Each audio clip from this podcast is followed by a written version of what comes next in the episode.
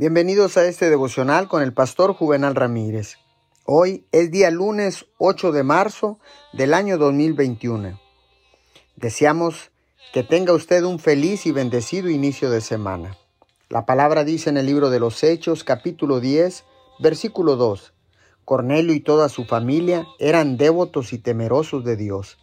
Realizaba muchas obras de beneficencia para el pueblo de Israel y oraba a Dios constantemente. La devoción tiene un gran significado. La raíz de devoción es dedicar a un uso sagrado. Así, devoción, en su verdadero sentido, tiene que ver con la adoración.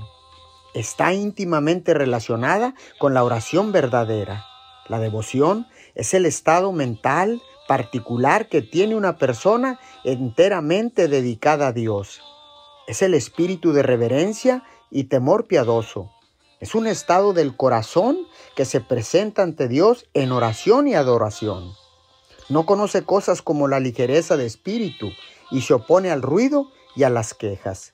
La devoción mora en el ámbito de la quietud y está quieta delante de Dios. Es atenta, seria y mediativa.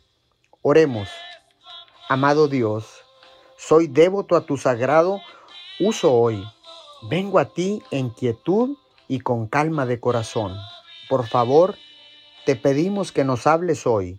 En el nombre de Jesús. Amén y amén.